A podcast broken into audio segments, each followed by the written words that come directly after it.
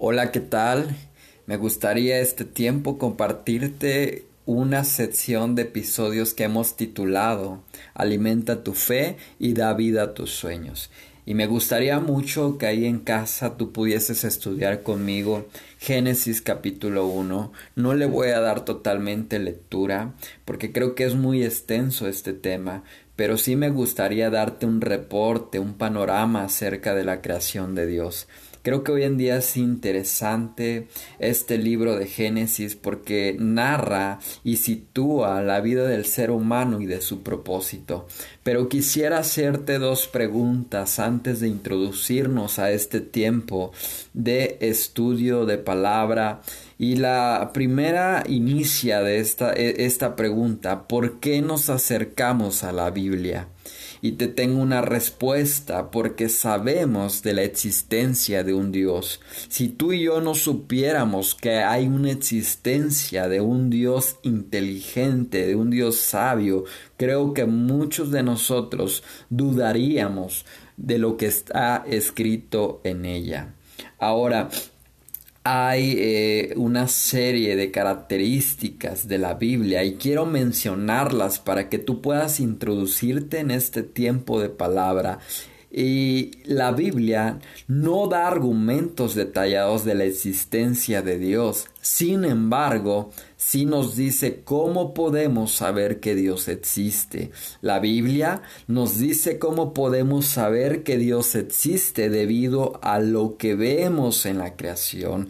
Cuando tú despiertas cada mañana, cuando sales a alguna actividad, eh, a tu trabajo, al gimnasio, eh, te das cuenta eh, de la eh, enorme existencia de Dios por medio de la creación. Y quiero citarte dos versículos que se encuentran en Salmos capítulo 19, versículo 1 al 4. Yo espero que tú estés ahí en casa y que lo que estamos estudiando hoy pueda bendecir tu vida, pueda alimentar tu fe, porque de eso se trata este tiempo, que tú y yo podamos ser alimentados, que podamos ser instruidos en la palabra de Dios.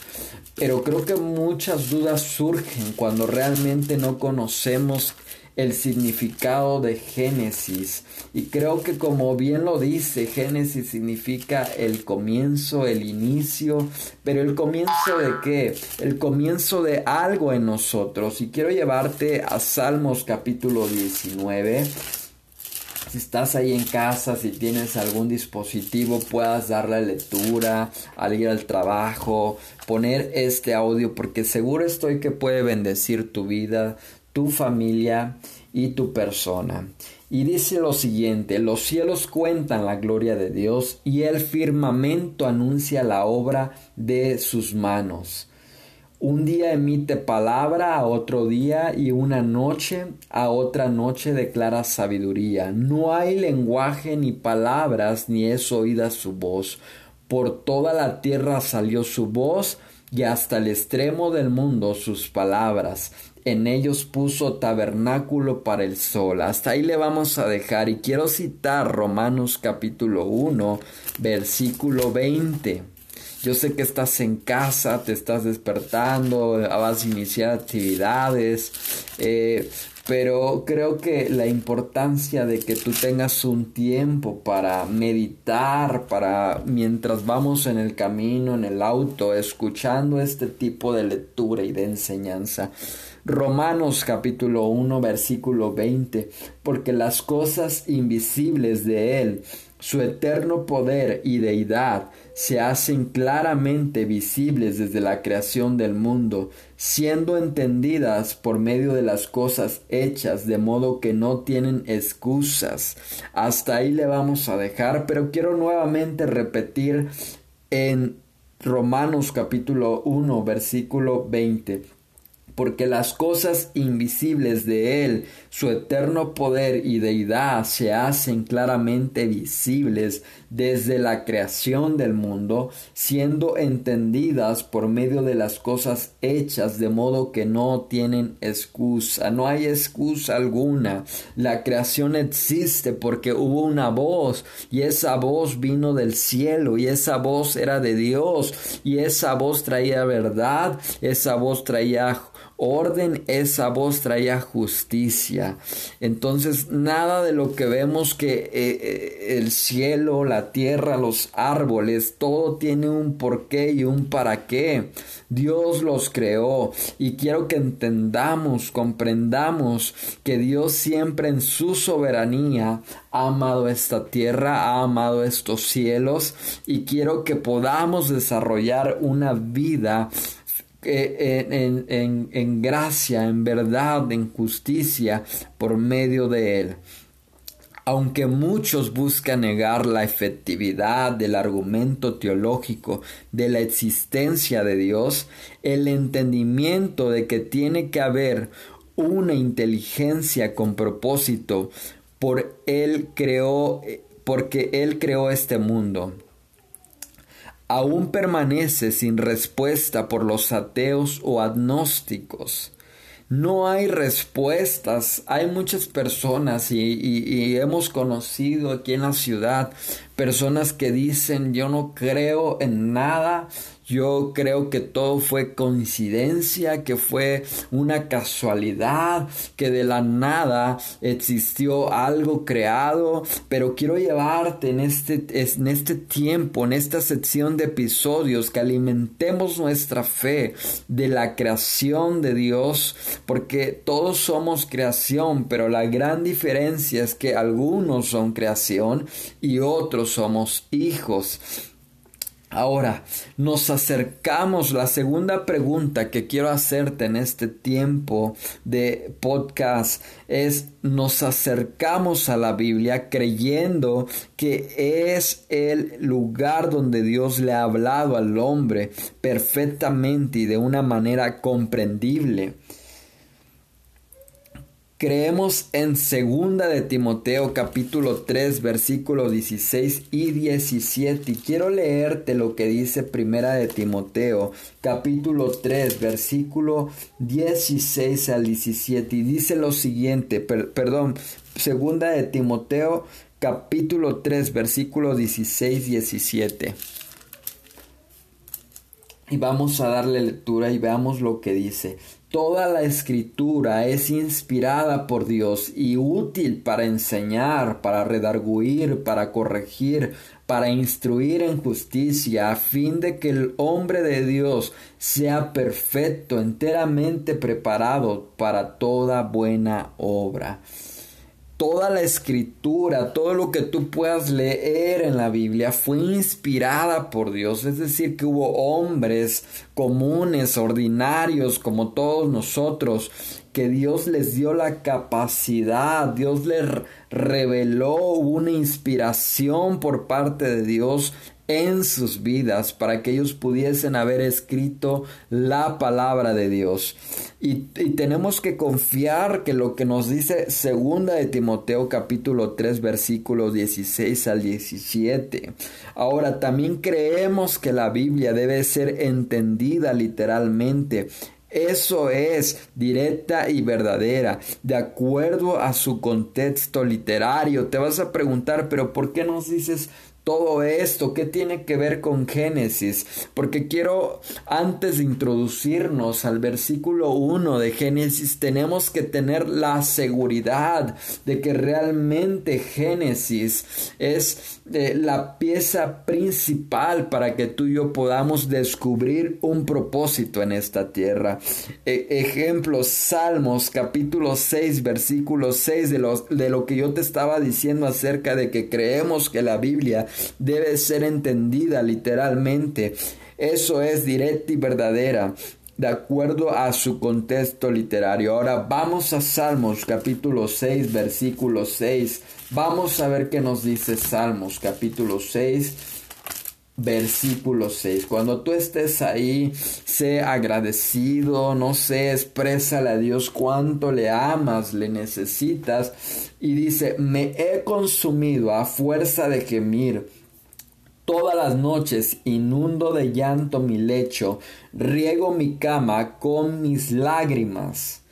Es decir, que ahí el rey David estaba expresando un tiempo en el cual él estaba eh, pidiendo misericordia en tiempo de prueba, pero David expresaba todo el momento, todo el tiempo que estoy en mi cama, estoy orando y mi ruego, mi clamor, mi llanto, dice, eh, eh, mojan la cama donde estoy acostado, pero esta forma de expresar de David era una forma poética, y muchas veces tenemos que entender. ¿Y por qué te digo esto? Porque Génesis, Génesis pareciera un libro en el cual eh, eh, podemos dudar por algún momento de qué está escrito ahí. Y, pero vemos cómo tenemos que entender la parte eh, de la literatura de la Biblia. y David expresaba esto y, puedes estudiarlo en casa después con más eh, tiempo, la Biblia está, estaría incompleta y a lo mejor incomprensible sin el libro de Génesis. No podemos decir que creemos en Jesús si no creemos en el primer, en el primer libro de Génesis. Eh, puedo darte otra cita, léela en casa, Juan 5, versículo 46 al 47. Ah, hace aproximadamente 100 años, eso es muy interesante, quiero que prestes mucha atención. Hubo un gran filósofo alemán llamado Arthur Schopenhauer por, y, escribió lo siguiente, por hábito se, bueno, es que escribieron lo siguiente acerca de él. Por hábito se vestía como vagabundo y un día se sentó en una banca en Berlín pensando profundamente. Su apariencia hizo que un policía sospechara.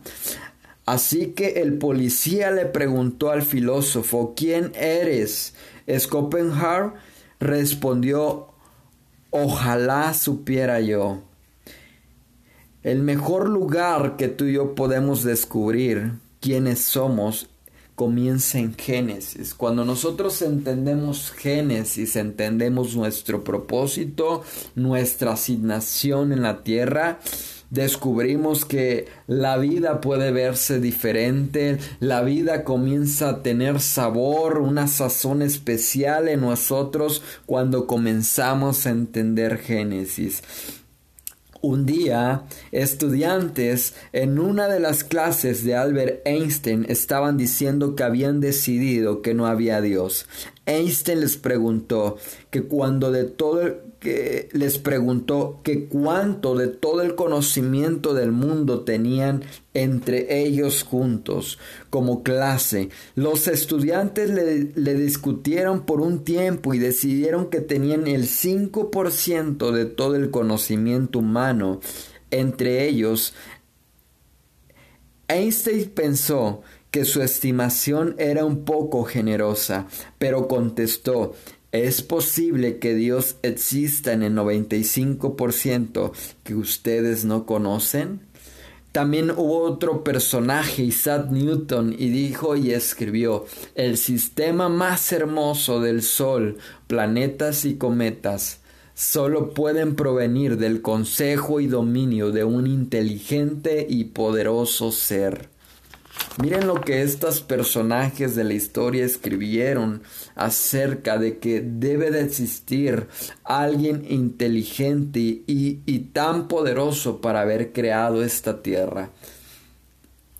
Ah, capítulo 1, versículo 1 de Génesis vamos a entrar, pero no vamos a poder desarrollar hoy todo lo que se tiene que hablar de capítulo 1 de Génesis. Vamos a estar subiendo eh, diariamente de lunes a viernes. Eh, un capítulo de la, de la Biblia, pero eh, me voy a situar esta semana a tratar de desarrollar Génesis capítulo 1 porque es muy extensa, hay mucha verdad en ella y comienza hablando así, en el principio creó Dios los cielos y la tierra, creó Dios esta palabra y esta expresión de creación, de crear algo, el mundo no se creó a sí mismo ni apareció por casualidad, fue creado por Dios. Él siempre ha sido eterno y siempre lo ha sido. Si logramos creer Génesis capítulo 1, versículo 1, realmente no tendremos problemas en creer el resto de la Biblia. Dios, esta palabra Dios, esta es la palabra hebrea antigua, Elohim. Gramaticalmente es una palabra plural usada como si fuese singular. Los verbos y pronombres usados como Elohim deben estar en plural, pero cuando Elohim se refiere a Jehová, Dios, los verbos y pronombres están en singular. Quisiera dejar solamente Génesis capítulo 1 versículo 1 y que tú puedas en casa en este tiempo tener la certeza, tener la seguridad de que Génesis fue inspirada, se le atribuye a Moisés, quien fue alguien que, que, que, que, se sugiere, según teólogos estudiosos, que él escribió Génesis capítulo 1.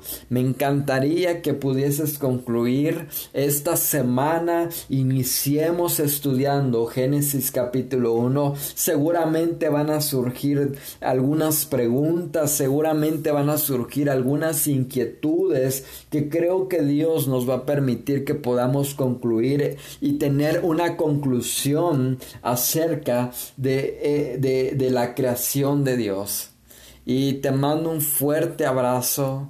Queremos que sigas conectados con nosotros por medio de los podcasts que vamos a estar desarrollando en este tiempo. Alimentemos nuestra fe y demos vida a nuestros sueños.